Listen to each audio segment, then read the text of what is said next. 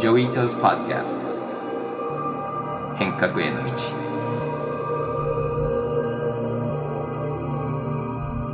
こんにちは伊藤穰一です。今日のゲストはメディアアーティストの藤幡正樹さんです。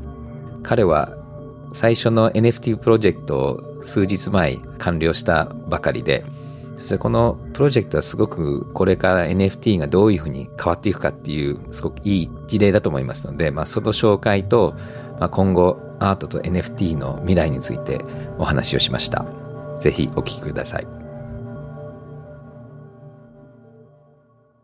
今日のゲストはメディアアーティストの藤畑正樹さんです。実は数週間前、藤畑さんの YouTube のショーに出てすごい面白い話だったので、ぜひ僕がインタビューするような形でもう一回話をしたいなっていうのと、NFT の世界だと2週間経つともうなんか1年経ったような感じなので、また新しい話題がいっぱいあると思うんですけども、あの、そこに入っていく前に、藤畑さんにそのメディアアーティストっていう定義を少し教えてほしいんですけれども。えー、謎ですよね。あの、普通にメディアアートっていうとテクノロジーアートの最先端みたいな感じで考えられると思うんですけれども、僕はすごく用語的に遡って面白いなと思って、普通アートのジャンルっていうのはメディウムとテクノロジーでカテゴライズしますよね。彫刻とか絵画とか、それから絵画の中に入っても版画とか日本画とか、それぞれ結局使ってる道具が違う、メディウムが違う、媒体が違うっていうのでカテゴリーされていると。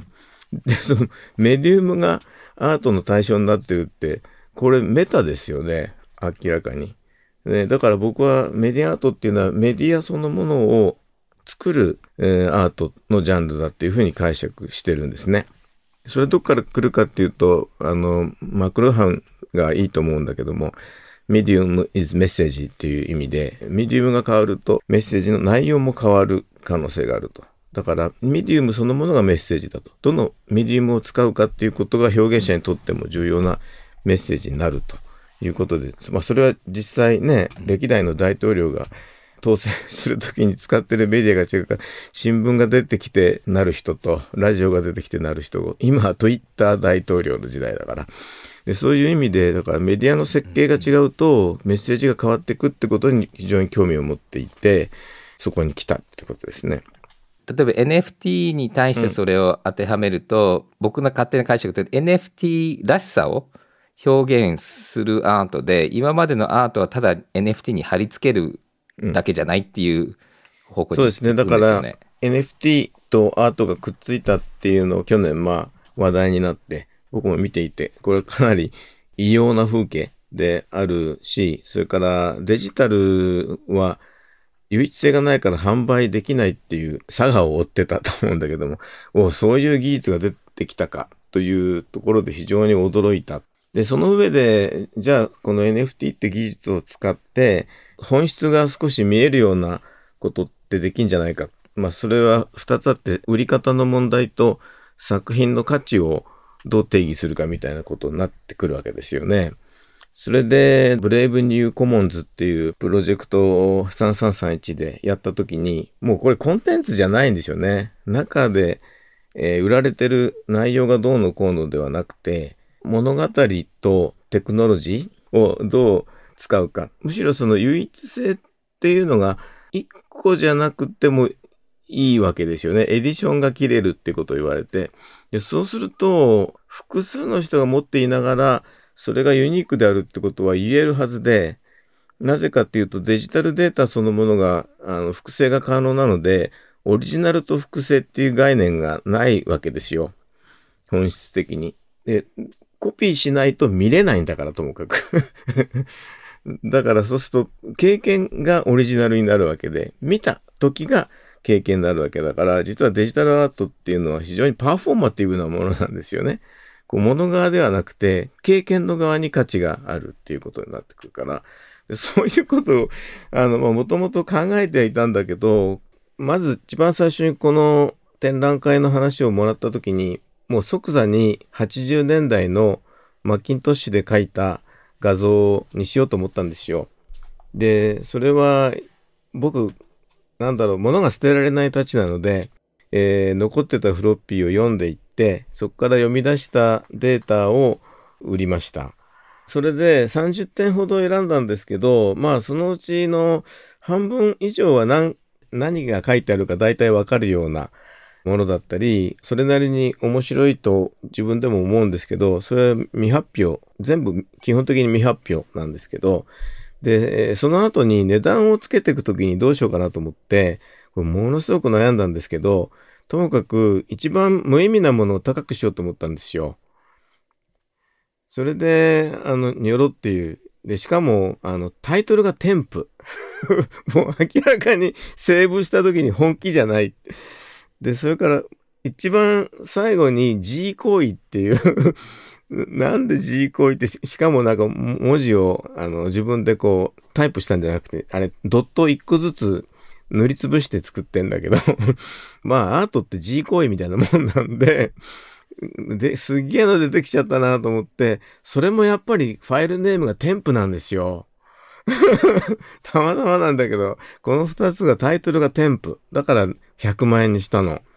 なるほど。うん。で、そういうちょっとクスクスっていうひねってる藤畑さんが僕 すごい好きなんでそこからそこからやっぱりイノベーションが生まれてくる そうだから意味があればあるものほどそっちにシフトしてしまうから意味がないものほど今回のプロジェクトがはっきりするってことですよね。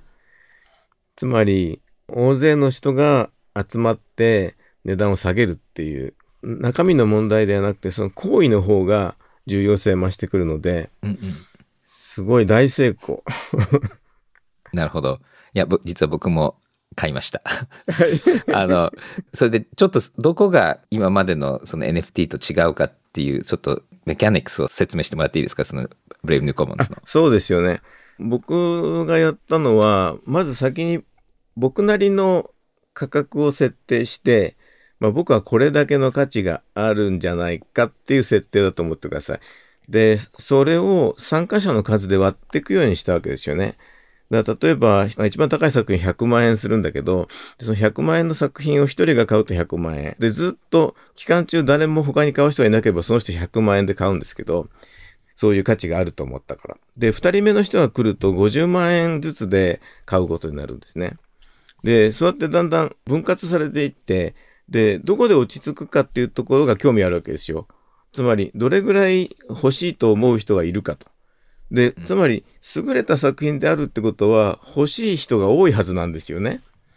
だから、いい作品が多くの人が参加すると。で、ところが参加者によって価格は下がると。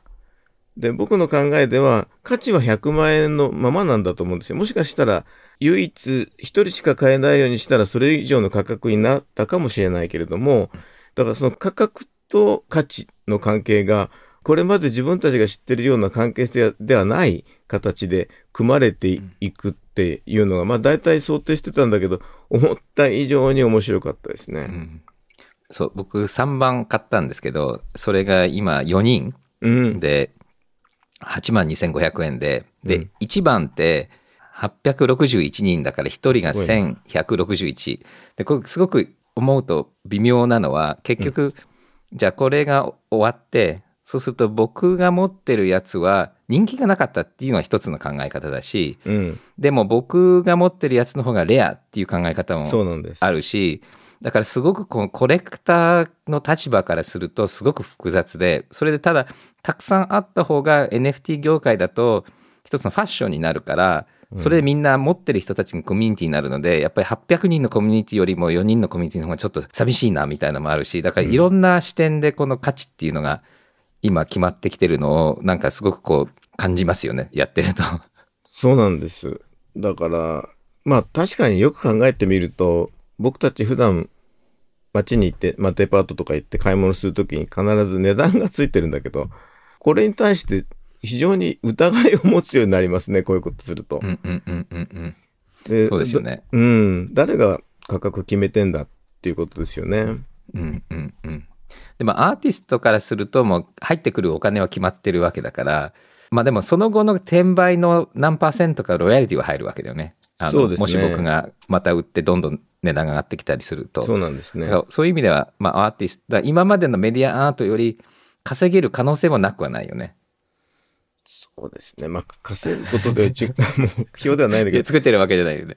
まあ、でも、うん、だから僕もいろんな NFT 見てて、2つあって、1つは、ただ単に JPEG を NFT に貼り付けて儲けようとしてるアーティストってちょっとつまんないなと思いながらでもこの人たちは今までビジネスモデルがなかったのにこれでお金が入るのはそれはそれで素晴らしいことだからあんまりけなしてもダメだよねみたいな感じでだから本当は藤畑さんみたいなメディアアーティストがいろんな NFT の今まで想像できなかったことを考えるのが一つのアーティストの立場だし、うん、ただ他のメディアアーティストじゃない人も別に NFT 使ってただ JPEG 貼り付けてオークションしても別にいいよねっていうこうなんか2つそれちょっとメディアアーティストとしての藤畑さんの責任と、こう一般アーティストとして新しいビジネスモデルに参加するのってこうまた2つこうなんか立場があるんじゃないかなと思ったんですけどね。まあだから今あるような NFT のアート作品のマーケットっていうのはそのマーケットの設計者の中にいるわけじゃないですか。言ってみれば、その孫悟空みたいなもんで、あの、えっ、ー、と、お釈迦さんの手のひらの上にいて、その手のひら誰が作ってるんだよっていう話ですよね。だから、やっぱり OpenSea なら OpenSea の設計が、やっぱりああいう投機的な環境を生んだと思うんですよ。で、やっぱり自分の作品を作り手の側からすると大切にしてほしいっていうのが常識だと思うので、うん、えーと、理解してくれてる人に買ってほしいということなんだと思うので、うん、ちょっと今のこの投機的な現象っていうのはやっぱり時間が経てばあの消滅してしまうと思うんですよね。うん、で消滅してしまうからこそ余計に加熱してるんだと思うんです。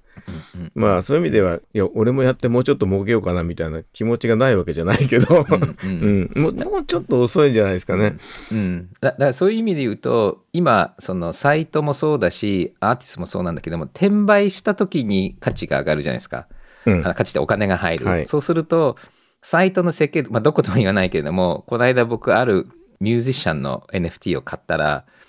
すごい嬉しくてもうずっと取っとこうと思ったのに一番最初のオプションがオークションに出して転売するってさ。でそれはプラットフォームからすると転売させる方が儲かるからそれがあのデフォルトなんだけどもファンからすると転売するために買ってるわけじゃないじゃないですか。だからこう長く持つインセンティブをもうちょっと持たせるっていうのとか、あとはやっぱりだからまあ、この間、藤畑さんとも話してたけれども、あの、ビープルの、いくらだっけあれ、60億だっけ？な、な75億円かな？円に換算で。円に関するの、クリスティーズのオークションで、あれでなんとなくこう、フィーバーに火がついちゃって、なんかオークションで高く売るのがなんか NFT アートの目的みたいなフレームになっちゃったのも少しこのボタンのまあ、でもボカタン掛け違いじゃないのか。あれがなかったら、アーティストが目が覚めなかったのかもしれないけど、うん、ちょっとそこがスタート地点っていうのが少しその設定しちゃってるところあるよね。まあもちろんありますね。それは誰でも驚きますよね。うん、あの金額で売れる絵画って現代作家で作れるはずがないですからね。まあいろんなアートの定義ってあると思うんですけど、結局技術者とかは技術を作るし、それを磨いたり解像度を上げたりいろんなチューニングはするけれども、アーティストってそもそも目的じゃなかった使い方で技術使ったり、ひっくり返したり裏返ししたりするから技術って発展していくのであってその技術者だけだと今まであったことをどんどん良くするっていう方向が、まあ、合理化が多いのでアートとテクノロジーのメディアアートとかもそこに入ると思うんですけどこの関係性ってすごく重要だと思うんですよね。で、まあ、ここのタイミングで藤原さんにやっぱりちょっとひねって、今の NFT ではできない、やってない、できるけどやってないことをなんか想像してほしいんですけども、うん、まあ、ここでなんかあまり秘密を明かしてほしくないんだけども、やっぱり、やっぱりど、どのあたりに期待してます？その NFT の、今、なんとなく方向性としては。うんと、本当に直近の自分のプロジェクトに関しては、一つのコミュニティになってると思うんですよ。もちろん、ブレイブニューコモンズってタイトルつけてたのにはそういう意図があって、最初に100万円払うやつは勇気いるよなっていうブレイブなんだけど。ブレイブニューワールドは素晴らしき新世界で、もう完全なデストピアですけど、はい、まあ、これもデストピアかもしれないし。まあ、そういう勇気が面白いなと思ったんだけど、まあ、結果的に今、点数だけで言うとね、1000点近くなってきて、同じように面白がってくれてる人はこれだけいるっていうのは、もうそういうことなんで。で、これ終わって、はい、作品渡しました。で、なんか終わりにしたくないなと思っていて、もちろん転売する人もいるかもしれないし、自分でずっとキープしておきたい人もいるだろうし、でそうすると、せっかくやったこのプロジェクトの価値を落とさないようにしていくためにはどうしたらいいかっていうのが今度はこのコミュニティの課題になると思うんですよ。うんうんうんうん。そうですよね。それでね、ちょっとまだ本当にアイディアの段階で、まあ後で使うか使わないか考えてもいいですけど、やっぱり高いお金払ってる人と1000いくらの払ってる人でモチベーションとかも違うと思うので、僕ね、これポイントつけたらいいかなと思ってんですよ。だから高いお金払ってる人が高いポイントを持っていて、で、そのポイントをこのコミュニティの中で使えるようにするっていう。うん。そうするとなんか違う立場の人たちだけど同じように振る舞えるじゃないかなと思って、ね、そうするとこのアイディア、まあ、ポイントをどういう形で出すかっていうのがまだわかんないんだけど、あの、そうするとアートと NFT とそういう participation ですよね、の関係っていうのをもう考える面白いですねまあ、ポイントだけはさ、すでにあるじゃん。どこスーパーマーケット行っても、こう、ポイントがついて、全部貯めると3000円なんかくれるみたいな、すごくわかりやすいけれども。で、それは他のものと商品としか絡んでないわけだけど、今回の場合には自分が参加したものと絡んでくるので、もうちょっとその参加の度合いが深いはずですよね。今ちょっとそんなこといろいろ思考実験してるとこですけど。の今やっぱりデジタルトークン通貨は技術的にはすごくポイントに入れてすごく面白いんだけど、うん、やっぱりいろんな規制があってお金と交換すると結構面倒くさかったり、まあ、コミュニティトークンだったりできたりその辺はいろいろ実験のしがいがあると思いますしで藤幡さんも Discord でコミュニティを、はい、あの僕もやってお互い参加し合ってるんだけど またすごい雰囲気だよねもともとゲームのためにできてるから、はい、ちょっと騒がしいけど、なんかハマるとなんか今までちょっとない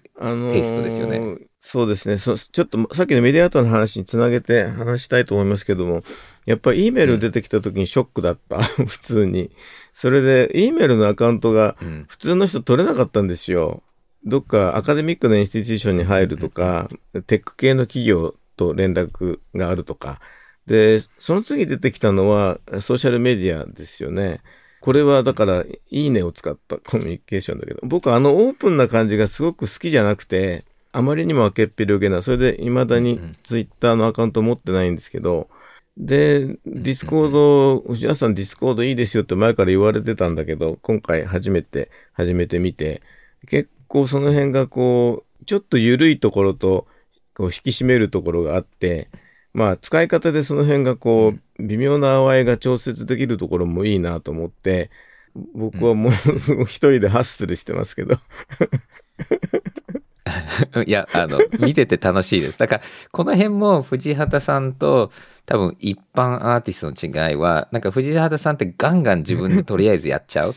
あの、なんか藤幡さんが自分で Discord の permission setting したりなんか全部やってて、実は僕も全く同じことをなんか1週間前ぐらいやってて、やっぱりそこでハマっていく人と、ね、あ、ちょっと忙しいからめんどくさいやっていう人のこの違いって大きいよね。だからかな、この early アだ、だインターネットの時も藤幡さんそうだったよね。藤幡さんのこう、初期の作品なんか、 Ars Electronica の時にもういくつ賞を取ったぐらい必ず出てたよね。なんか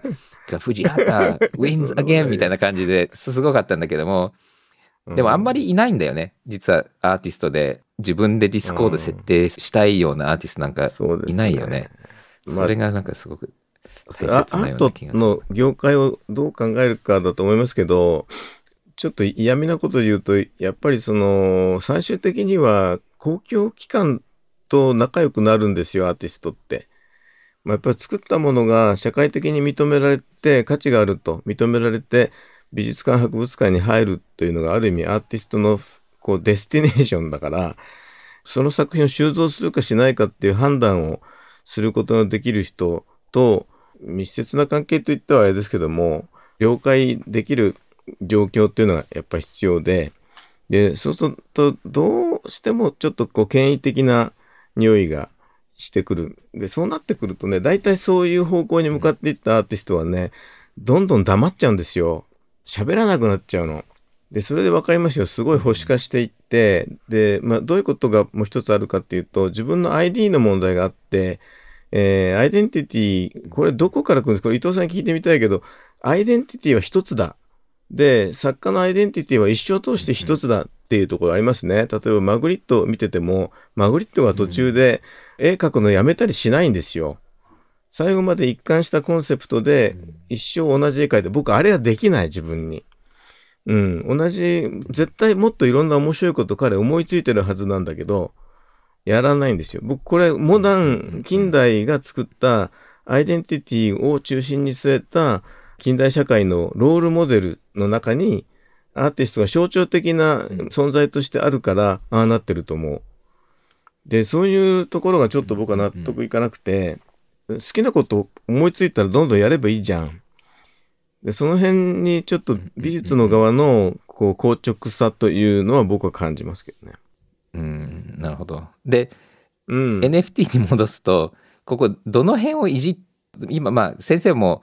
あの学生は最近は主導してないかもしれないけどそう若いアーティストに対してなんかどういうメッセージあります？なんかこの辺いじった方がいいんじゃないのとかこの辺はいじるなみたいなのってあります、あのー、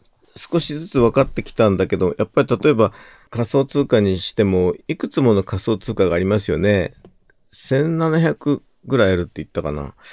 うん。で、それはみんな違う考え方を持って、自分なりの通貨を作って広めようと思ってるわけですよね。一つに絞られないような、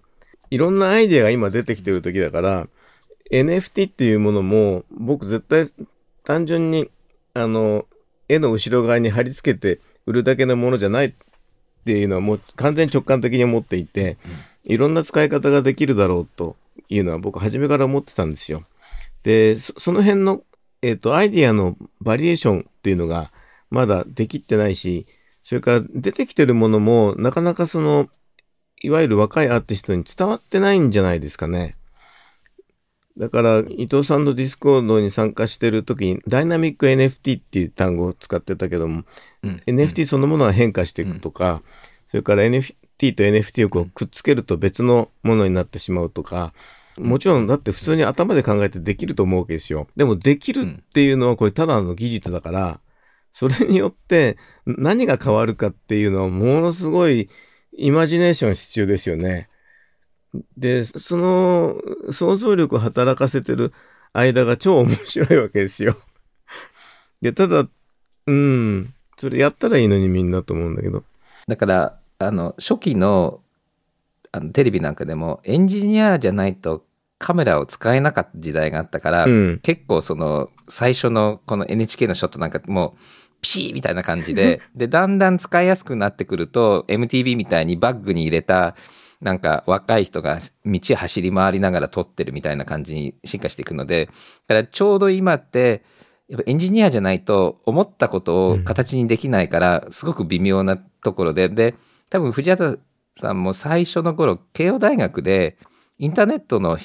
エンジニアに囲まれてたから、あれがなかったらできなかった作品も最初結構ありましたよね。あると思いますね。環境がもう普通じゃなかったですからね。まずキャンパス、うん、ままず全学生が E メール持っててホームページ作れる環境があって、うん、だから僕のところに、僕のゼミにいた学生たちと一緒にいろんなもの作ってたんだけど彼らもやっぱり頻繁に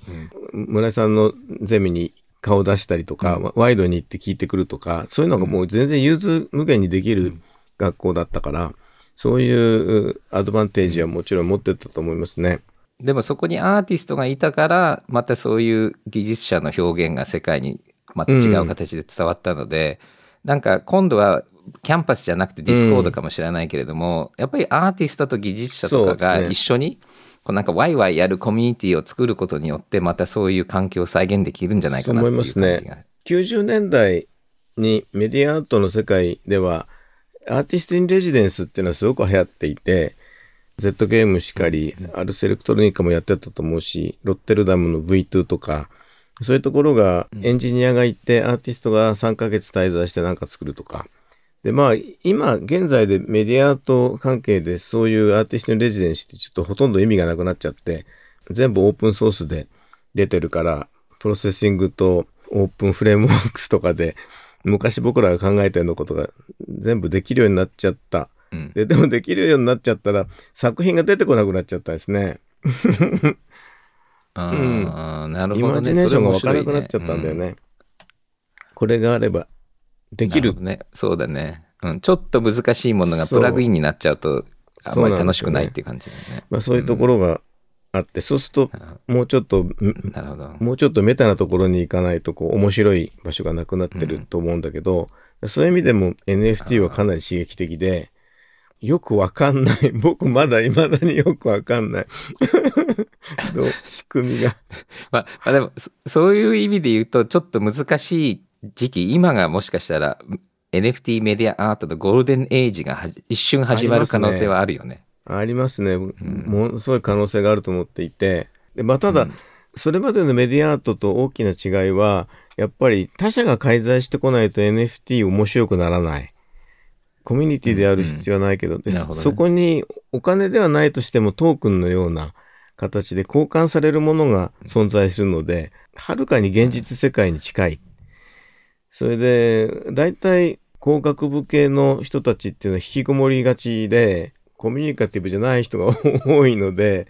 その辺がちょっと突破できないと、アーティスト側もさっき言ったように閉じこもりがちだし、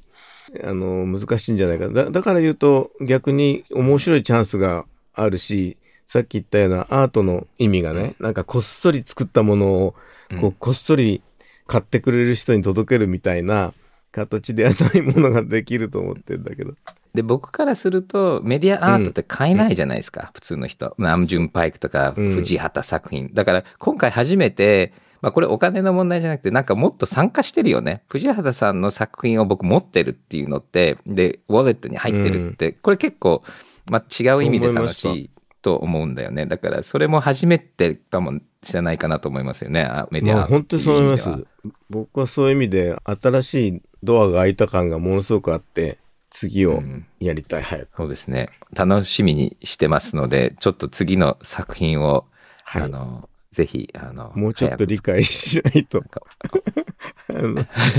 じゃあ、一緒に勉強しましょう。いかがでしたか？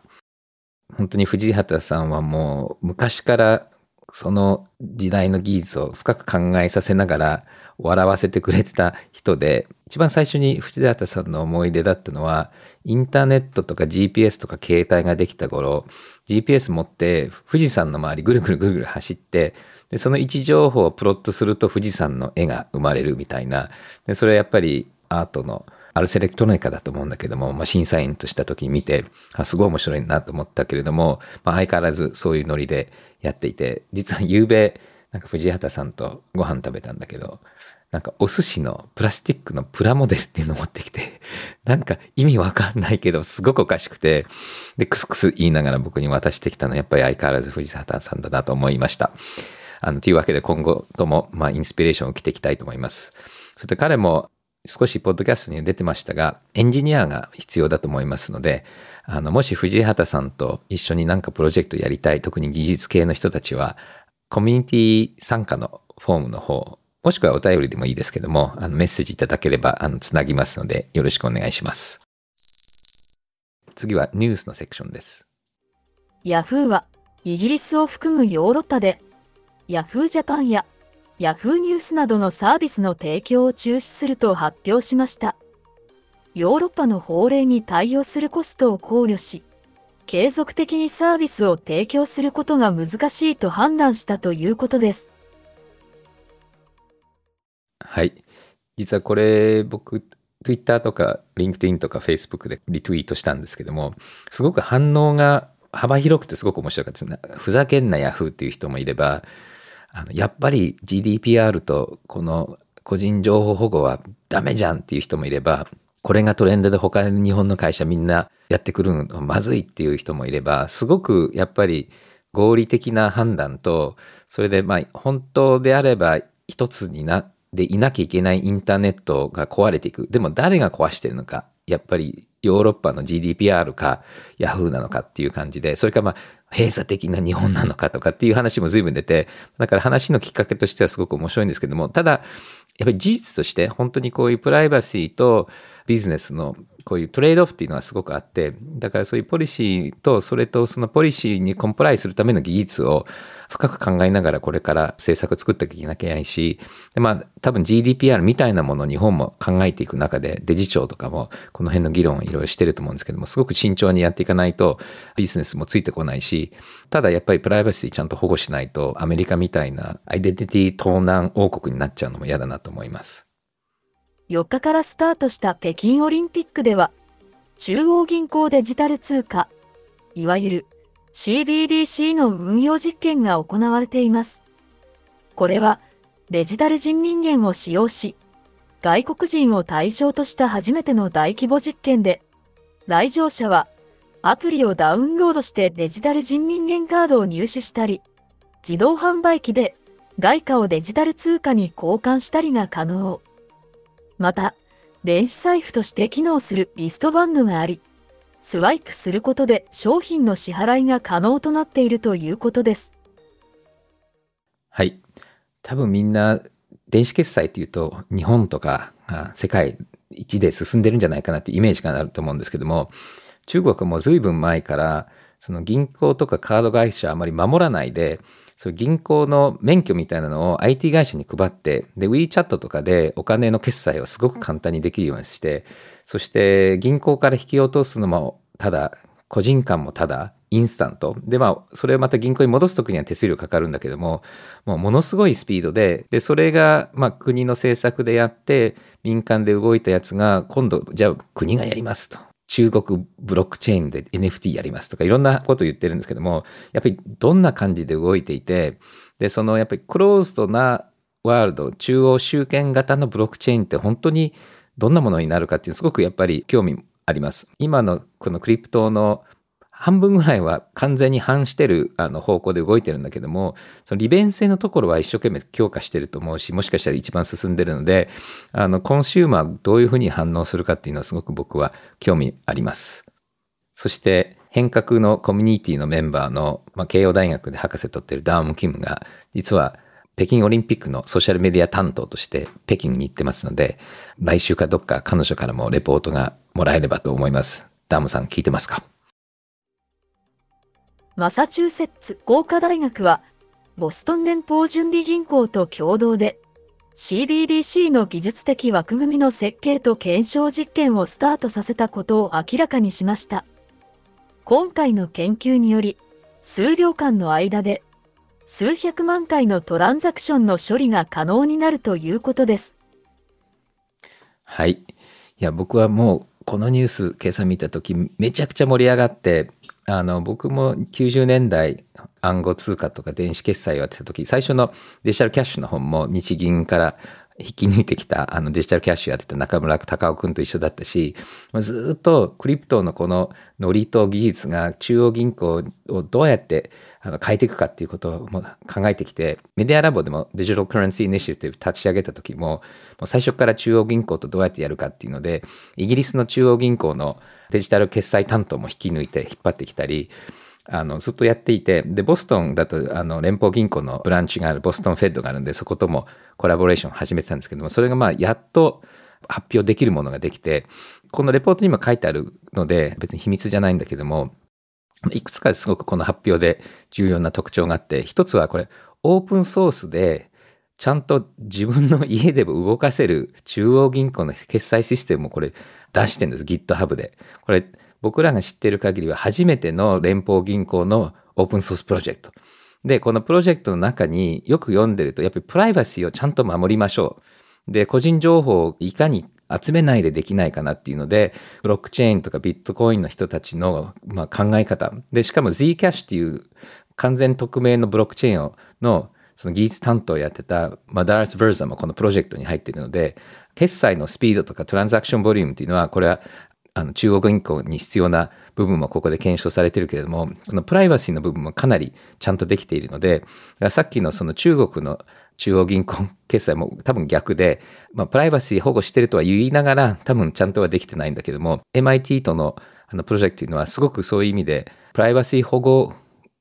考えている人たちにとっては重要で、で、ちょっと気をつけなきゃいけないのは、アメリカの連邦中央銀行の Board of Governors って言って理事たちがいるんですけども、彼らは彼らで今、中央銀行デジタル通貨 CBDC をやるべきか、で何をやるべきかっていうのを Board of Governors はパブリックコメントを今受けて検討に入ってるんですけども、これはあの、そのプロジェクトと実は関係なく、あの、まあ、交流はあるんだけども、関係なくプロジェクトハミルトンっていうのは MIT とボストンフェッドのプロジェクトで、で、こっちはどっちかっていうと、そのクリプトネイティブの人たちが参加しているプロジェクトで、だからそういう意味で言うと、これはあの、すごく面白くて、で、オープンソースだから、これは日銀とかダウンロードして動かして、そこで例えばじゃあ学びあったり、そこにまたプルリクエストして貢献したりすることもできるので、まあ、これはきっとないかもしれないけれども、ちょっと僕の方は期待してるのは、中央銀行がポリシーだけではなくて、もうソースコードでコミュニケーションを始めると、すごくあの面白いかなと思うので、だからぜひこれはあの日本の中央銀行の人たちも、あのちゃんとソースコードも読んで、そしてなんかこうディスカッションが始まると、本当に僕の夢は叶えるかなと思ってあの読みました。あの、アメリカの状況は CBDC だけではなく、クリプト全体に関してもかなりいろいろ割れていて、やっぱりビジネスだとか、あと一部の政治家はすごくクリプトに対して前向きで、実は国の官僚の方とか一部の政治家は悲観的で、そして実は僕が MIT に引っ張ってくるのも手伝って僕の顧問もしてくれていたゲリー・ゲンザーっていうのが、彼元ゴールマン、その後は先物市場の会長をやっていて、で、メディアラボで、この DCI に入ってたんですけども、彼が今 SEC のトップで、で、かなり彼が規制の方に入っていて、全部証券だってこう言ったりしてるのと、あとはその、ホワイトハウスの中にも結構ネガティブな人たちもいたり、あとフィンセンって言ってマニーロンダリンとかの取り締まりをやってる人たちも、やっぱりそのワレットのちゃんとしたマニーロンダリング防止のためにアイデンティティがないとダメだとか、いろんな規制を今しようとしていて、で、このセントラルバンクデジタルカレンシーに関しても、クリプト全体をに対してネガティブな人もいれば、あとはやっぱり銀行はちょっとこれによって預金のビジネスがなくなっちゃうんじゃないかなとか、あの、小切手のビジネスがなくなっちゃうんじゃないかなっていうビジネス保守的。だからそこが中国がすごいのは、そういう人たちの意見ってあんまり国をこう影響することはできないけど、まあ日本もアメリカもこうビジネスにプッシュアラウンドされるところもあるので、だちょっとその、それとまあ連邦銀行って基本的には保守的な、ゆっくり動いてる機関なので、そういう意味ではちょっとあの、遅いかもしれないけども、それでやっぱり今回のこの発表が面白いのは、僕も最初はボストンフェッドの人たちと会ったら結構技術者がいてオープンソースとか好きでボストンフェッドの中にビットコインの ATM も実験で 立ち上げてたりなんかそういう変な人も結構いたのであとメディアラボとかこの DCI を卒業してボストンフェッドに入っちゃった人もいるのでだ結構その同級生が向こう側にいたりするので中央銀行の中でもそういう人たちもいるんですけどもただまあアメリカ全体的には多分ムードからするとまあこれ NFT も同じだよね。ムードからするともうすごくこう、これがアメリカらしいフロンティアじゃんっていう人たちと、まあ詐欺師ばっかりだし、こんなことしたらもうあの沈没しちゃうっていうふうに言ってる人たちもいて、ただアメリカはかなりもう表で議論してるんですけども、日本はやっぱりこれからな感じ。やっぱり今、やっとなんか政治家、自民党の中でもこういう議論が始まってきて、で、やっとなんとなく経済学者とか、だからちょっと今までは、なんかちょっとフリンジの人たちがこの辺の経済学の話とかをしてたんだけれども、やっとなんかちょっとメインストリームの話に出てはきているので、なんか多分アメリカの CBDC の議論、パブリックコメントで出てくるような話っていうのは、ちょっと言語の壁もあるんだけども、日本の政策考えている人たちもちゃんとフォローするべきかなという気はします。多分似たような議論たくさん出てくると思いますんで。はい。次は皆さんからのメッセージです。最初のお便りは猫ぐすさんです。私は大学で障害のある学生の支援をしています。前回のニューロダイバーシティとメタバースなどテクノロジーの関係についてのお話はとても面白く、今後の展開がとても楽しみになりました。同じトピックについて、アキさんからのお便りです。池上先生とのニューロダイバーシティの話、とても興味深く、面白く聞かせていただきました。今の日本は、出る杭は打たれるではないですが、他人と違うことは、良くないこととされる文化が根強いですよね。昭和の時代まで、左利きでさえ、右手を箸を使うのを強制されていました。コミュニケーションとしても、これぐらい常識でしょう。と言われるのではなく、違うのが当たり前からスタートするようなコミュニケーションが広がってほしいと思っています。今後のニューロダイバーシティでの活動、楽しみにしています。はい、ありがとうございます。これはアメリカも日本も、まあ、世界中見てみると、長い歴史の中だと結構障害者とか自閉症の人たちってすごくひどい扱いを、まあ、歴史的に受けてきたのは確かなんですね。やっぱり自分で take care できない人たちはもう殺されたり本当にほったらかしにされてたっていうのはありながらただ一方でこれはあの池上先生の話も出てきたけども中央集権的じゃなかった日本の時はもう少し自由だった部分もあるのでさらに普通の人にこう偏ってきた日本っていうのもあるかもしれない。アメリカでも人種差別とか、まあ、男女の関係だとか、そういうところも本当に最近だと思うんですよね。で、もっと最近だったのはやっぱり自閉症とかネロディバーシティで、で、アメリカを見てると、まあ、学会とかお医者さんとかのムーブメントあったんだけども、やっぱり親が集まって、そしてアピールして、で、政治家の中でちゃんとこのメッセージが入って、そして法律が変わって、で、それ並行して実際に自閉症の人たちが自分たちのセルフアドボカシーをして、そしてその言葉、例えば neurodiversity っていう言葉をもっと普及させて、あの、アメリカ本当にガラッと変わって、まだ完全に変わってないけれども、今までに比べて全然変わっていて、で、これは日本も本当にその人権だとか人種差別とかインクルージョンとかダイバーシティっていうのはかなり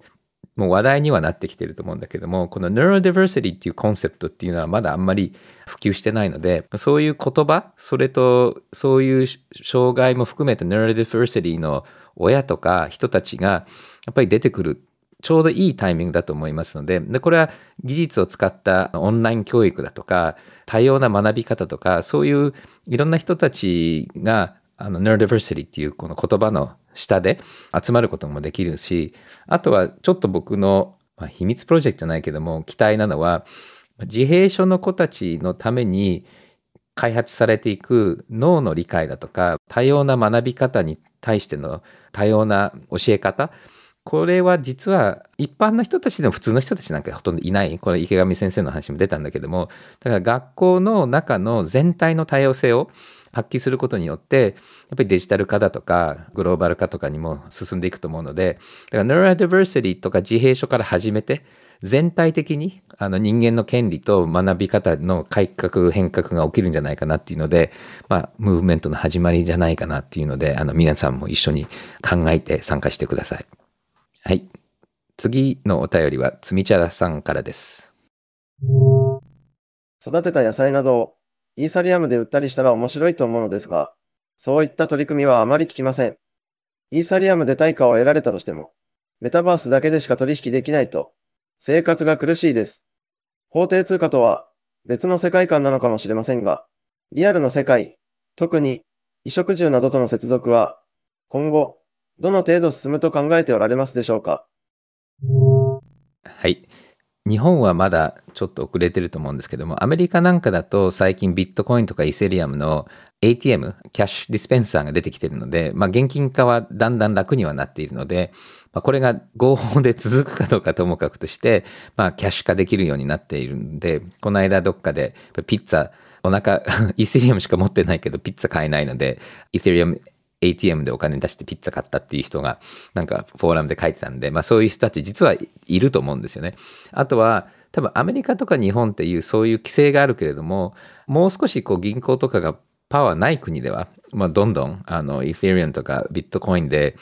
だからもうすでにあるんじゃないかなと思うんですけどね、物を買えるところ。だからこれはそのニーズがある国と規制が緩い国からどんどん始まっていくと思います。そして、まあ個人間では僕もあの、最近ご飯で割り勘した時に、イーセリウムとかポリゴンで自分の分を払ったりしているので、そっちの方がなんかお金実は楽だよねみたいな。っていうことも普通に起きてくると思うんで、だから、まあちょっと税金、大きいお金になると税金とかは難しいんだけども、なんか野菜買ったり、あの、なんか払ったりするのは、で、まあ、日本ではおあのお財布持ってる人たちって2、3%だと思うんで、まだまだだけれども、それが50%になったら、お金持ってる友達に払ってピッツァ買ってもらうっていうのは、インフラが整う前にそっちかなと思うんですけども、ただこれは絶対法律が止めない限りは、多分もう数年以内に普通のところでしかもこういう、なんかあの、イテリアムとかだけじゃなくて、今炭素のトークンとかいろいろ増えてきて、で、なんかいろいろ炭素をセービングするとちゃんと炭素コインもらえるんだけども、だからなんか車乗らないで歩いたら炭素コインもらって、その炭素コインでスタバでコーヒーそのまま買っちゃうっていうことが僕はもうすぐできると思うので、だからまあそれはあの、あの、昔ね、あの、あの、ピザハットがオンラインピッツァのサイト作ったの最初のインターネットの頃。で、その時はウェブで買うと、誰かが紙で書いて電話してたのね。ピッツァハットに。だからなんちゃってなんだけども、ただネットでピッツァ買える気分がわかるじゃん。そうするとそのアイディアができるんで、その後じゃあ本物でちゃんと裏でやろう。でも最初手動だったんでね。それと同じでもしかしたら、そのイ t リアムで自動的に野菜買えないけども、なんか面白い八百屋さんがイ t リアムでなんか野菜売って、で買ってみたら、実はそういう場所によっては、じゃあそこでそのクリプトコミュニティの人たちがみんな引っ越してくるとか、だからまあ実験でなんか誰かやったらいいんじゃないかなと思います。そして我々のディスコードのコミュニティなんですけど、まだあのちょっとずつ人を増やしていってます。そして技術者は随分集まって、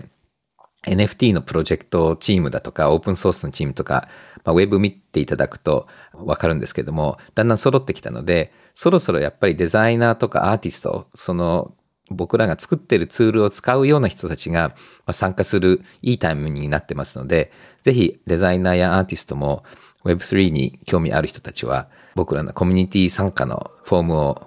通じてぜひ応募してください。来週は女性アントレプレナーの福田恵里さんのインタビューです。もし女性のエンパワーメントについて質問や思うことがあればメールかお便り送ってください。それでは来週まで。さようなら。